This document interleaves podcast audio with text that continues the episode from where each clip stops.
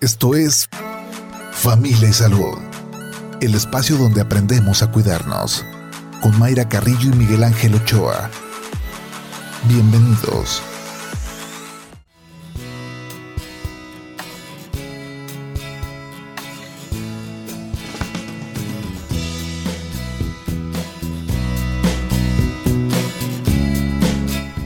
Hola, ¿qué tal? ¿Cómo está? Muy buenos días, bienvenidos a Familia y Salud este martes, martes 6 de septiembre del 2022. Qué bueno que nos acompaña y deseándole, como siempre, que sea una excelente jornada para usted, para su familia. Mucho ánimo eh, iniciando este día con toda la actitud, muy positivos para que camine bien este martes. Eh, antes de platicarle del, tema de esta mañana, para quienes nos escuchan en el municipio de eh, Tlajomulco de Zúñiga, comentarles que mañana, mañana 7 de septiembre, se va a realizar una feria de salud en Lomas de Santanita, en la cancha deportiva.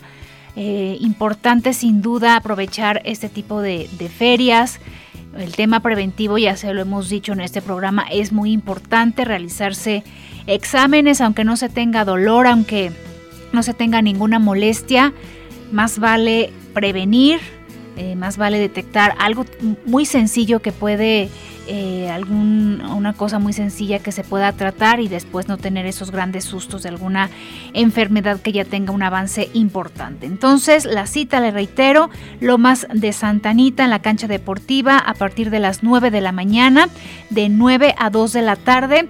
Eh, van a estar tomando mastografías, también van a realizar toma de Papa Nicolau, toma de colesterol y triglicéridos, consulta médica y dental, vacunas para niños para que completen su esquema básico y también tendrán pruebas de VIH. Y también puede llevar a sus, a sus mascotas porque tendrán vacuna antirrábica. Aproveche para los que viven en Tlajomulco o les quede también, eh, tengan la oportunidad de, estar en este municipio, pues también aproveche estos servicios que van a ofrecer mañana. Esta mañana vamos a platicar sobre los ojos. ¿Qué pasa con las cataratas? ¿Qué son las cataratas? Eh, ¿Cómo se presentan esos primeros eh, síntomas? La visión borrosa, decía esta parte de como si estuviéramos viendo en un cristal que está empañado y cómo va mermando la calidad de vida, ¿no? Dejamos de hacer, de hacer cosas por, por este tema de la vista, tal vez la manejada se complica un poco más, la lectura, el tema eh, en el trabajo. Vamos eh, también a, a, conocer las alternativas que hay para estos pacientes y cómo marca también la diferencia, pues el detectarlo oportunamente. Vamos a escuchar algunos datos que nos tiene producción sobre el tema de esta mañana, cataratas.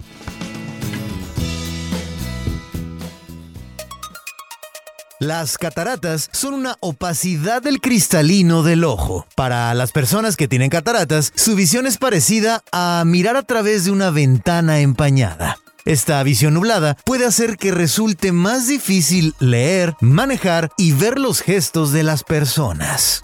Las cataratas se desarrollan lentamente y con el tiempo terminan infiriendo en la visión. Una vez que las cataratas se desarrollan y el deterioro de la visión es más intenso, este padecimiento puede interferir en tus actividades cotidianas y será posible que necesites una cirugía. Este es un tratamiento muy seguro y eficaz. Entre los síntomas de este padecimiento podemos encontrar visión nublada, sensibilidad a la luz, decoloración de los colores y visión doble en un solo ojo.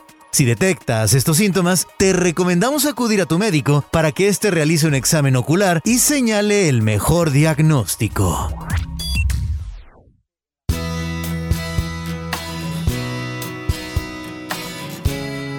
Gracias a Juan Pablo Balcells por estos datos y para eh, platicar a detalle sobre este tema damos la bienvenida a la doctora Luz América Georgi Sandoval que nos diga qué son las cataratas, se pueden prevenir o no y qué hacer cuando ya se tiene este diagnóstico. ¿Cómo está doctora? Muy buenos días, bienvenida como siempre un gusto.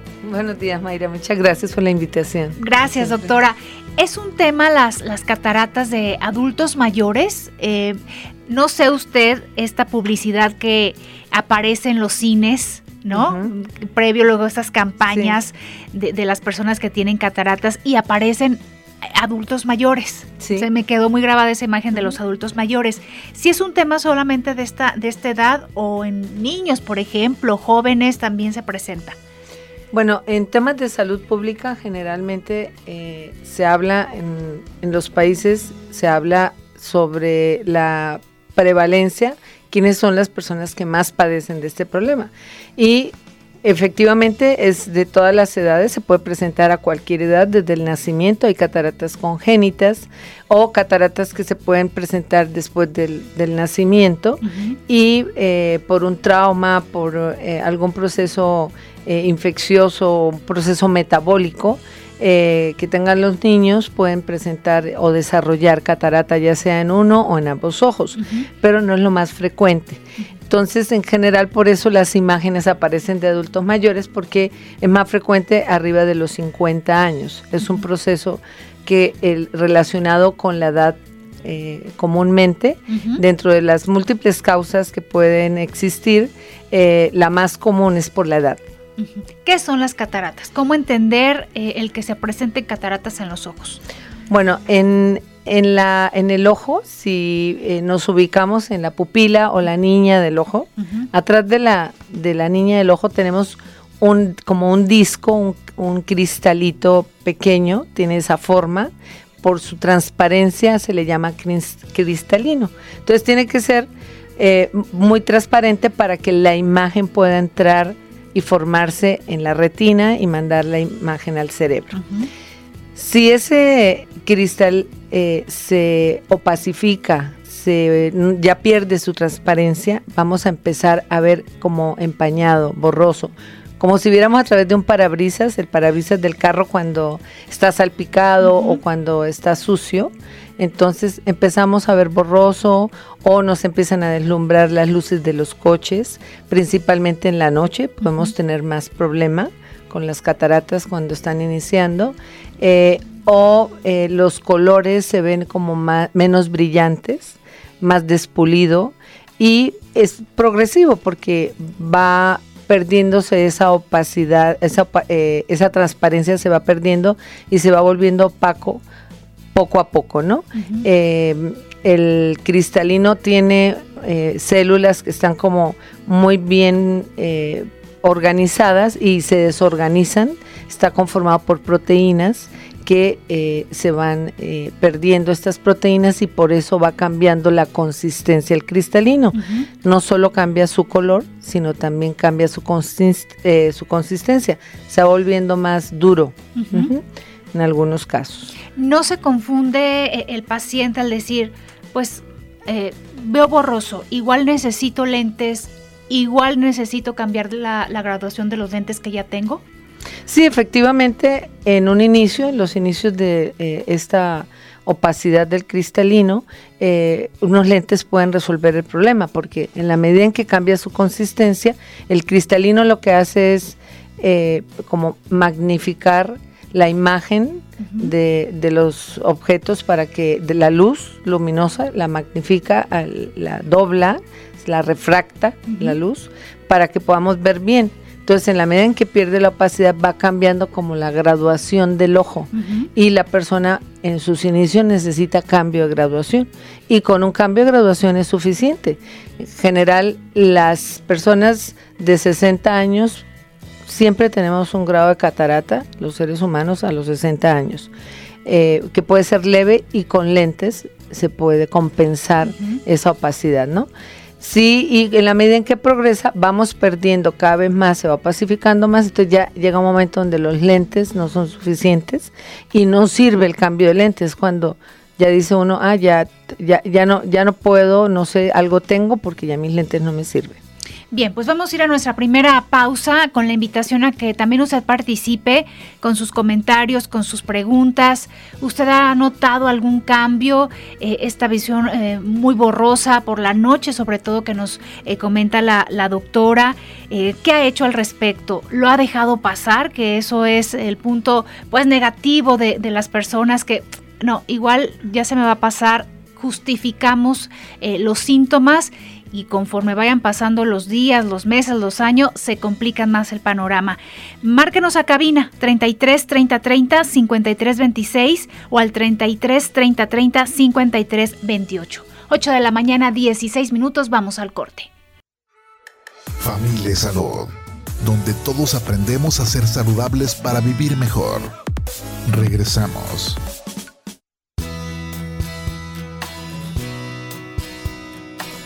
8 de la mañana, 21 minutos. Seguimos aquí en Familia y Salud, platicando esta mañana sobre cataratas. ¿Tiene usted alguna pregunta?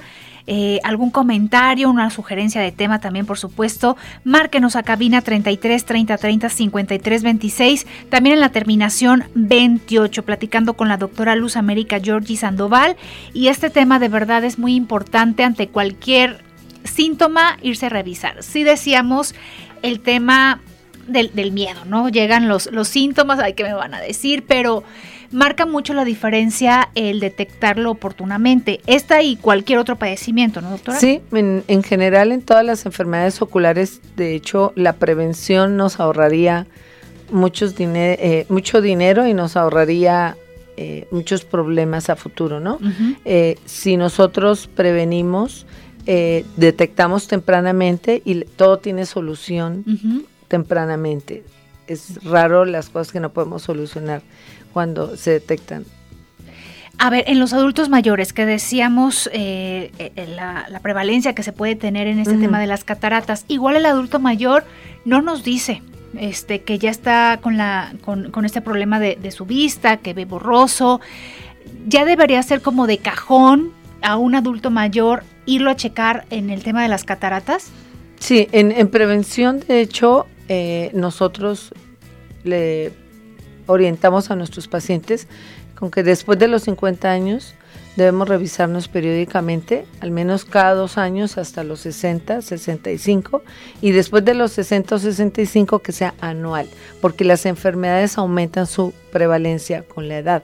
Las eh, enfermedades más comunes de los adultos mayores son, en primer lugar, la catarata, luego está el glaucoma, la retinopatía diabética y la degeneración macular relacionada a la edad.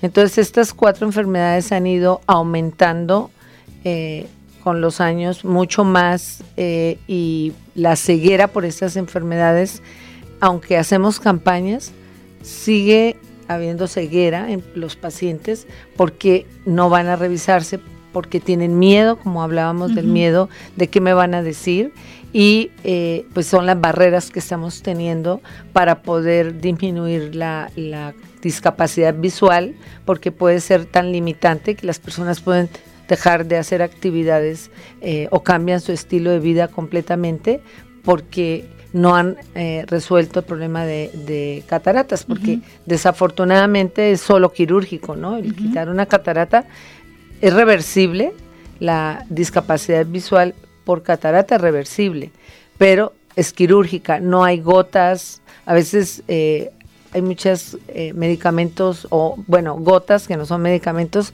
eh, que venden para, que dicen que desaparecen las cataratas.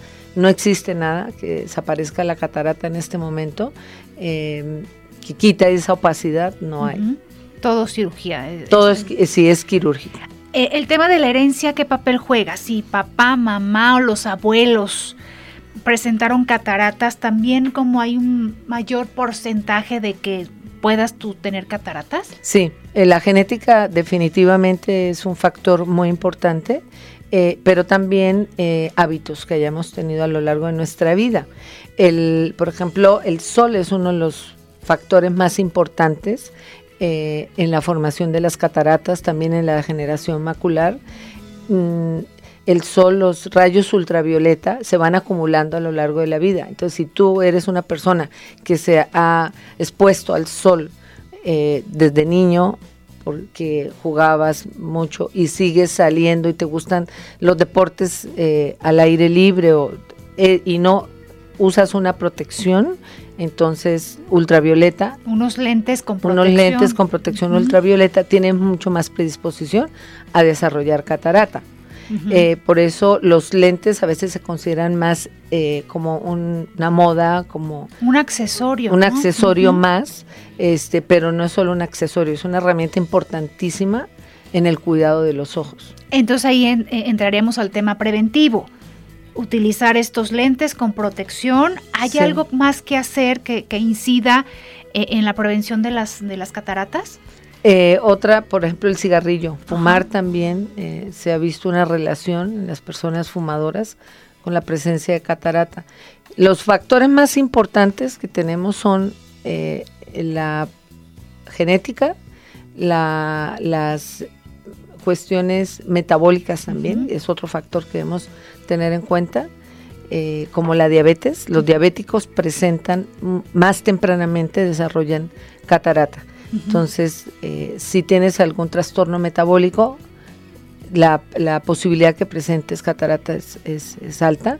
Y el cigarrillo, eh, y el sol, ¿no? Es uno de los factores más importantes. Si tú eh, utilizas lentes y tienes eh, miopía, astigmatismo, mm, también puede incrementar ese porcentaje de que presentes cataratas o no tiene nada que ver el que tengas otro problema en tu vista este, al que puedas presentar cataratas. El, usar lentes, las personas que tienen un defecto refractivo, como la miopía alta o la hipermetropía alta eh, específicamente, te hacen eh, más predispuesto a padecer glaucoma.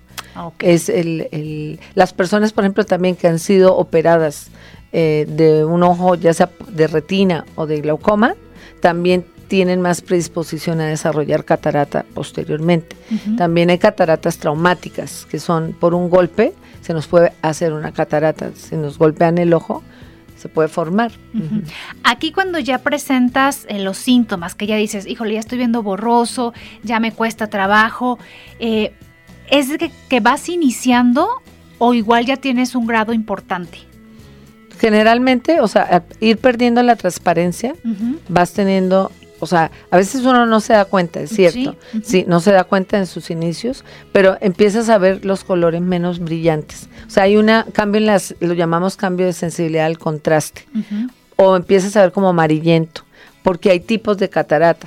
Hay cataratas que se forman, el, el, el cristalino es como un disco, imaginémoslo como una pelota de fútbol americano, pero plana, pues aplanada. Sí, entonces puede ser en la cara anterior que está la catarata, puede ser en la cara posterior, puede ser en el centro, internamente del el cristalino que están las opacidades. Hay opacidades que son como se ve de manera general como amarillento, como cuando un eh, acrílico se pone amarillo con el tiempo, en, la puerta, una puerta de acrílico, a veces se van volviendo amarillentas. Así le puede pasar al cristalino. Es inicialmente transparente, totalmente cristalino, y luego se, se, va volviendo amarillento y tú empiezas a percibir como que las cosas y el mundo lo ves amarillento, ¿no? Y es constante, no es de que Ah, sí, venga y ya lo ya veo bien, no un ratito lo veo mal, es permanente. Sí, es permanente. Esa es una de las diferencias, por ejemplo, en pacientes con enfermedad del ojo seco, que dicen es que a veces veo bien, a veces veo mal y no sé, vengo porque no sé si tengo catarata, tengo miedo a tener catarata y esa visión fluctuante no, es ojo seco, es porque no está la superficie bien lubricada y se empaña la superficie del ojo. Entonces lo resolvemos. Es una de las formas de diferenciar cuando un problema es de superficie, es si la visión es fluctuante o no, con, eh, con un problema ya más eh, constante como es la catarata. No arden los ojos, no hay otro síntoma este, cuando se presenta catarata. No, con la catarata solo es baja de visión porque es un cristal interno que no, que no está inervado, no tiene nervios, no duele, no. Y cuando se tiene esta, eh, este problema de, de, la visión borrosa, claro que se llega al especialista y no sabes si es ojo seco, si es catarata, si es glaucoma, no sabes. Sí. ¿Qué estudios se van a, eh, a, realizar para checar qué es lo que tiene el paciente? Bueno, en el primero es acudir a consulta. Dentro de la consulta oftalmológica eh, se toma inicialmente la agudeza visual, la capacidad visual, cuánto ve la persona y eh, luego hacemos una exploración con un microscopio o lámpara de hendidura se llama y con ese microscopio podemos evaluar en orden primero la superficie, ver que cómo está la superficie, cómo está la película lagrimal, cómo está la córnea, si no hay ningún problema a nivel corneal, eh, el líquido que llena la parte anterior del ojo se evalúa, que no haya alguna inflamación, el iris y si vemos que a través de eh, la pupila se ve opaco, entonces sospechamos que hay una catarata, dilatamos la pupila y generalmente para poder evaluar una catarata al 100% bien, es necesario dilatar la pupila ¿no? en los pacientes. Y ya definimos con esta lámpara especial eh, si, eh, a qué nivel del, del, cristalino está la opacidad y también tenemos que evaluar cómo está más adentro, la parte posterior del ojo, cómo está el líquido que llena el ojo que se llama humor vítreo y atrás la retina y el nervio óptico. Porque a veces los pacientes, por ejemplo, diabéticos pueden tener catarata, pero además pueden tener una retinopatía diabética o presentar un edema en la retina, en la, en la mácula, que es la que nos permite ver las caras de las personas. Entonces, los pacientes ya necesitan un tratamiento diferente. Ahí definimos el plan quirúrgico de la persona, si hay, que operar no solo la catarata, sino también operar eh, el, el, vítreo que llena el ojo por, por, la diabetes, si hay que hacer algo que se llama vitrectomía o aplicar medicamentos inyectados como antiangiogénicos se llaman para poder este, mejorar eh, el, la, el interior del ojo porque puedes operar la catarata, pero si la persona tiene algo más atrás, no va a ser la solución la cirugía de catarata. Y todo este chequeo en una cita, es, ¿hay molestia para el paciente? Vaya, no dolor, sino una molestia natural cuando este, se dilata la pupila o, qué es lo que eh, se espera de estos estudios? Sí, generalmente cuando se dilata la pupila se le pide a los pacientes que vayan acompañados de un familiar porque eh, hay deslumbramiento al no cerrar inmediatamente el, efecto de estas gotas dilatadoras dura aproximadamente seis horas, entonces se les pide que vayan acompañados y no manejen. Hay personas que lo toleran muy bien, la mayoría no, se deslumbran cuando salen, si es de día y si es de noche, pues no van a poder, no hay una acomodación del ojo adecuada y se van a deslumbrar de noche con las luces de los coches o de día con el sol, ¿no? Y cuando se le da el diagnóstico al paciente de que sí se, sí se presenta catarata, eh, ¿hay grados? O sea, ¿se le da una clasificación? Sí, hay grados. Este, lo que te comentaba, a veces nosotros lo, lo grabamos, decimos, ah, el paciente tiene esclerosis nuclear y su capacidad visual todavía permite que use lentes y lo vamos citando y lo vamos observando. Hay personas que pueden quedar en esclerosis nuclear, que es como la etapa 1, digamos la primera, y pueden permanecer así toda la vida y no avanzar. Hay otras personas que sí avanzan muy rápido, no les avanzan más rápido que otras. Exactamente el, el, factor que hace que avance más rápido eh, puede ser metabólico o no sabemos, ¿no? Por qué le avanzó más rápido a esta persona. Y el tema es una cirugía, el, tratamiento, este, pues, sí, es quirúrgico. Sí, la, alternativa es. Es, a ver, ¿cuándo agendamos para hacerte la cirugía? Es una decisión que se tiene que tomar rápido. No sabes que me espero un mes, igual dos meses, déjamelo, lo checo. ¿Qué tanto se pierde ese tiempo valioso o sí se puede esperar? de que avance. Sí, definitivamente la, cirugía de catarata no es una urgencia. Ok. En primer lugar. Eh, ¿Cuándo se debe operar la catarata? Cuando para el paciente es ha cambiado su calidad de vida y le impide hacer las actividades que normalmente hace. Ese es el momento. Y la decisión solo la toma el paciente de operarse, no el médico. No, o sea, hay situaciones donde sí le decimos, ¿no? O sea, por ejemplo, en glaucoma, si tienes la presión muy alta y tienes riesgo de perder la visión, es muy importante operarlo pronto. Ya el paciente toma la decisión, nunca la va a tomar el médico de, operarse. Yo te sugiero que te operes para evitar que baje tu visión. Y la catarata definitivamente el paciente decide cuándo, eso depende de que tanto le interfiera en su vida diaria. Eh, la cirugía es compleja. ¿Cómo se hace esta cirugía? Es este eh, la recuperación implica mucho tiempo. Hay dolor en la recuperación. ¿Qué, cómo, es? Sí, en, una cirugía eh, normalmente de catarata es yo creo que la cirugía que más más ha tenido avances en, su tecnología, en la forma de hacerse. Hay Hoy en día la cirugía catarata es muy rápida de hacer, es una cirugía que puede llevar en sí procedimiento según la, dureza de la catarata o que sea una, una, catarata no complicada en cinco minutos se puede operar. El proceso en sí, ¿no?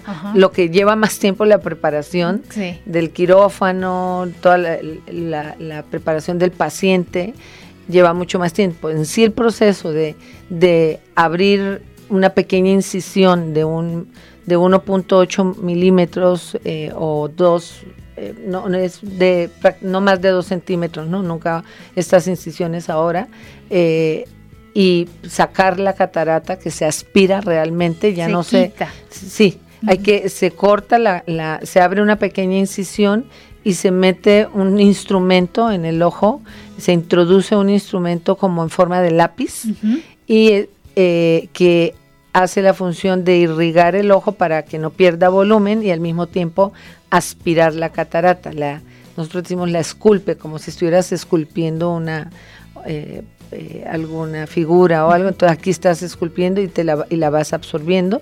Y luego puedes inyectar un lente en forma de taquito y el lente se expande adentro, lo inyectas. Entonces una cirugía eh, con mucha tecnología ya rápida y eso eh, hace que la recuperación sea mucho más rápida. Una persona posoperada catarata eh, puede ver inmediatamente en algunos casos si no hay inflamación importante, porque también sí depende de la dureza de la catarata. Si el procedimiento quirúrgico dura más tiempo de, de porque es muy dura, entonces se inflama más y se va a recuperar más tardíamente. Pero hay personas que a la semana ya pueden estar haciendo su vida normal, ¿no? El proceso de recuperación total que tú digas, quiero saber cómo me va a quedar mi visión, ya definitivamente dura como tres meses. Pero el proceso de, recuperación en cuanto a hacer, integrarse a tus actividades diarias, puede ser en una semana. O sea, el agacharte, el hacer esfuerzos. En Eso sí, el primer mes se sugiere, o sea, al menos la primera semana, ningún esfuerzo, porque es, tiene una, es una incisión tan pequeña que no necesita generalmente sutura, no, se, no hay que ponerle punto, entonces ella se pega solita y se le pone un parche protector para dormir transparente para que no se talle la persona durante la noche este, y corra el riesgo de de que se abra un poquito esa incisión. No hay riesgo de que se vaya a desocupar el ojo, es muy raro de que esto llegara a suceder a menos que tuviera un trauma, un golpe fuertísimo, pero normalmente no. Este, y la recuperación realmente es... Hay personas que a veces se integran al día siguiente a trabajar por sus necesidades, ¿no? Eh, se les da gotas de antiinflamatorio en el posoperatorio, eh, la persona se le colocan gotas, eh, se le dejan gotas durante, depende del cirujano, pero en promedio en, durante un mes tienes que ponerte antibiótico y antiinflamatorio para prevenir una infección y para que desinflame más rápido el ojo.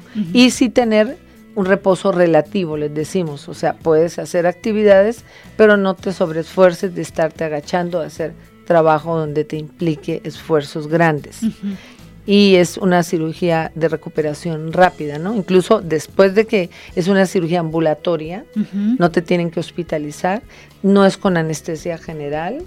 Los casos de anestesia general son muy específicos cuando son personas con otras discapacidades profundas, como, o sea, sordera o este mm, alguna eh, problema neurológico, entonces sí se les da anestesia general o niños, pues a los niños sí que operarlos con anestesia general. En adultos con se pone una inyección para tranquilizarlo en la vena y, eh, y con gotitas o con una inyección alrededor del ojo, ya, ya después de que la persona está sedada o no, no sienten nada. Es una cirugía que eh, es raro que sientas algo si te sedan, ¿no? Porque a veces hay cirujanos que prefieren o por alguna indicación no sedar el paciente, entonces es un poco más molesto, pero no es imposible de, realizar, ¿no? Y pasa esa semana de recuperación, pasan esos tres meses. ¿Qué dice el paciente? O sea, la, calidad, eh, la claridad con la que ve, si es este, muy importante, vaya. Sí, o sea. Muy evidente. Sí, sí. Una, una cirugía de catarata que transcurra normal, que no tenga complicación, porque como cualquier cirugía se puede complicar, ¿no? Y al complicarse, pues hay pacientes que dicen, pues no vi, ¿no? O no veo, no, no era lo que yo esperaba, sí puede suceder, ¿no? Eh, ¿De qué depende? De si hay otros factores eh, de enfermedad en el ojo.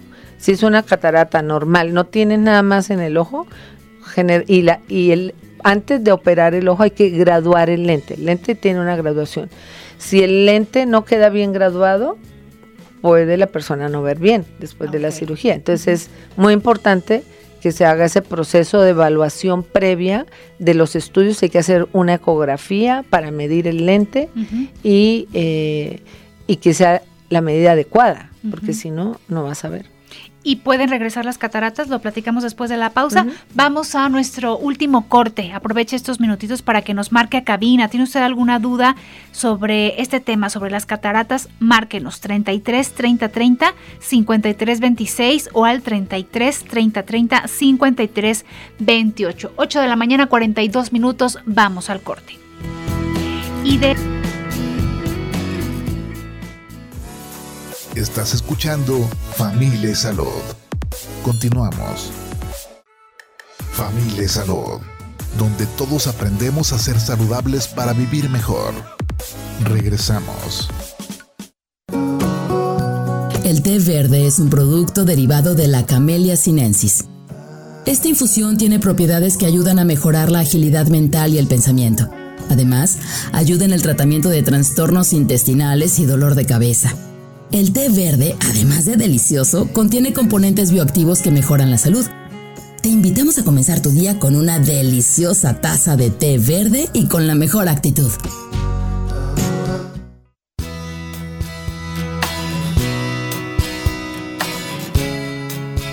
Ocho de la mañana, 46 minutos. Ahí está. Eh, este, puntuales. Iba a decir 45, pero no, ya nos alcanzó el 46. Y vámonos con sus eh, preguntas. Gracias por comunicarse con nosotros aquí a cabina. Tengo 60 años y desde hace un año y medio me han empezado a llorar eh, los ojos. Me dijeron que tengo una infección en los párpados, pero me pregunto si es un síntoma de catarata.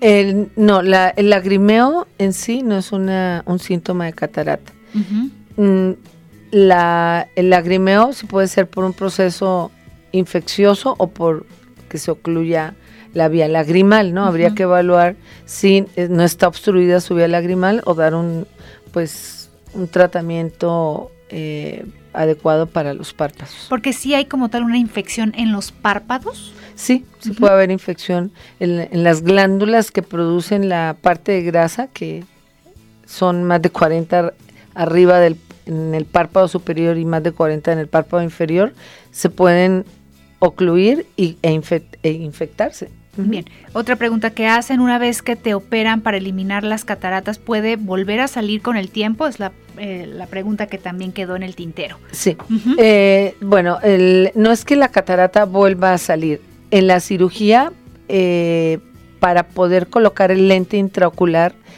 necesitamos tener un soporte y la catarata cuando se saca, se saca de, está envuelta como en una bolsa eh, que se llama cápsula. Y se mantiene, para poder entrar y sacar la catarata, se quita parte de la cápsula anterior y mantenemos la posterior para que forme bolsa e introducir el lente eh, adentro de, esa bolsa. Esa bolsa se puede opacificar y eh, posteriormente puede suceder a los pocos días, incluso de que se pacifique hasta años después. Y la forma de solucionarlo es con láser, rayo láser, en consultorio, no es necesario volver a operar, abrir como una ventana en esa cápsula.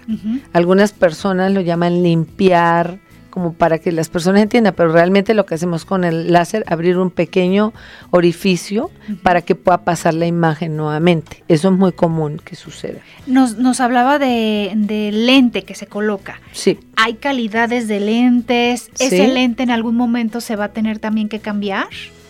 No, el lente normalmente no. se cambia, es muy difícil cambiar un lente. Si hay casos donde la graduación no queda bien, y tienen que quitar ese lente y, reemplazarlo por otro, pero tiene riesgos.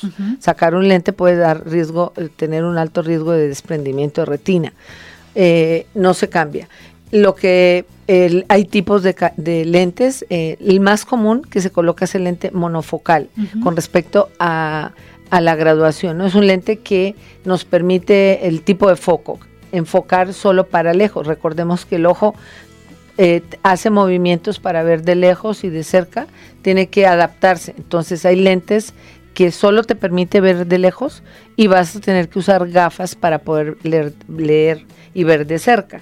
Sí, eh, hay lentes multifocales, o sea que tienen varios focos para que puedas ver de lejos y puedas ver distancia intermedia y puedas ver distancia cercana se, se llaman lentes premium. También hay lentes dentro de estos premium eh, o también los monofocales lentes históricos, que son para personas con astigmatismos altos eh, o importantes y ayudan a que la persona ya no tenga que usar lentes para lejos o para cerca. Es decir, tienen eh, cada uno de esos ciertas características. No hablamos de calidad en cuestión de, precio, hay algunos más. Si hay este, precios, también. También dentro de los monofocales hay marcas con precios. Y dentro de los premium o de los multifocales, y también hay otros que se llaman acomodativos, también hay precios. Entonces son hay, hay una serie de, hay una gran diversidad en, en esto, es toda una industria, la de los lentes intraoculares, y pues nosotros como cirujanos le explicamos al paciente cuáles son las opciones que tiene y de acuerdo a lo que pueda invertir en su cirugía ya decide qué tipo de lente se va a poner. Bien, otra pregunta que hacen nuestros radioescuchas, eh, no quedé bien de una operación para mejorar la visión, eh, la vista cansada. Nunca dejé de usar lentes y me quise volver a operar, pero me dijeron que no se podía. ¿Puedo hacer algo al respecto o tengo que seguir usando lentes? Bueno, eh, depende, eh, aquí tendremos, tendría que tener más información con respecto a qué tipo de cirugía fue, si fue cirugía eh, a nivel de la córnea o fue con lente intraocular, ¿no? cuando el problema es no quedan bien a nivel corneal, es difícil muchas veces poder puede ser que con un lente intraocular la persona se pueda compensar un poco mejor la visión depende, son muchos factores, ¿no? Depende de la edad de la persona, depende de, de qué tanto, qué tan descentrada quedó la cirugía, si es a nivel corneal, si hay algo que se llama ectasia corneal, que haya algún adelgazamiento. Entonces, sí son casos que uno tiene que valorar muy bien y darle como todas las el panorama al paciente y todas las opciones que podría, podría tener. A veces con un lente de contacto pueden volver a ver, ¿no? Generalmente es lo que más se hace cuando eh, con un lente de contacto, ya sea rígido o lentes, ahora hay lentes esclerales que se llaman, y les puede ayudar a ver. Hay alternativas que podría, si el problema es nada más refractivo, ¿no? Solo refractivo, sí se puede hacer algo. Ya si hay una complicación a nivel interno de retina, ya es más complejo. ¿no? El tema económico es una limitante, pudiera ser una limitante para algunos pacientes, porque igual, pues se checa el tema de, del diagnóstico y catarata, se tiene que hacer una cirugía.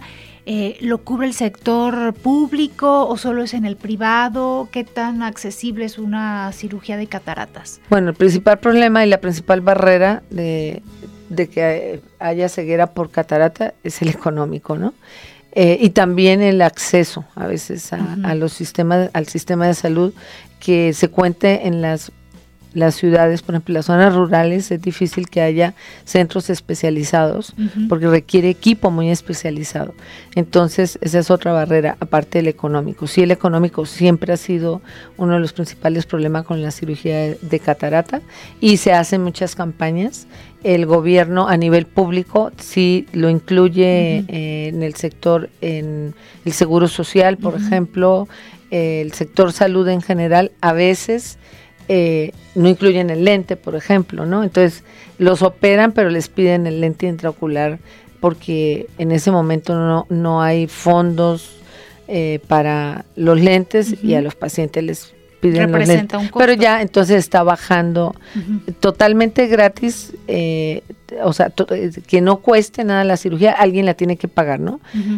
Si la paga el gobierno, excelente, sería lo ideal para las personas que no tienen medios económicos, ese es, el ideal, en un mundo ideal, ¿no? Ya hay muchas alternativas de bajo costo en lentes, por ejemplo, ¿no? En India hacen, como es un problema de salud pública allá, y hacen campañas donde operan hasta 100 pacientes en el mismo día, ¿no?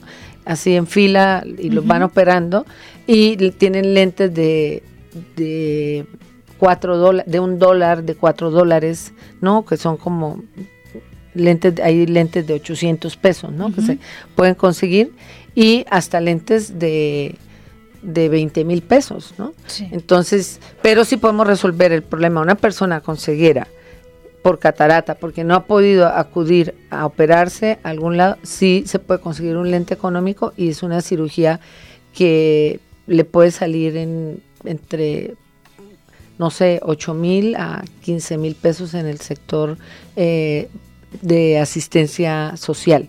Y ya a nivel público, pues ya el gobierno pues puede apoyar con eso en los hospitales civiles. Ok, felicidades por el programa y saludos desde Tlaquepaque. ¿Podrían compartir el teléfono de la doctora y dónde está localizado su consultorio? A ver, doctora Luz América, ¿dónde este, pueden agendar cita con usted? ¿Dónde está su consultorio?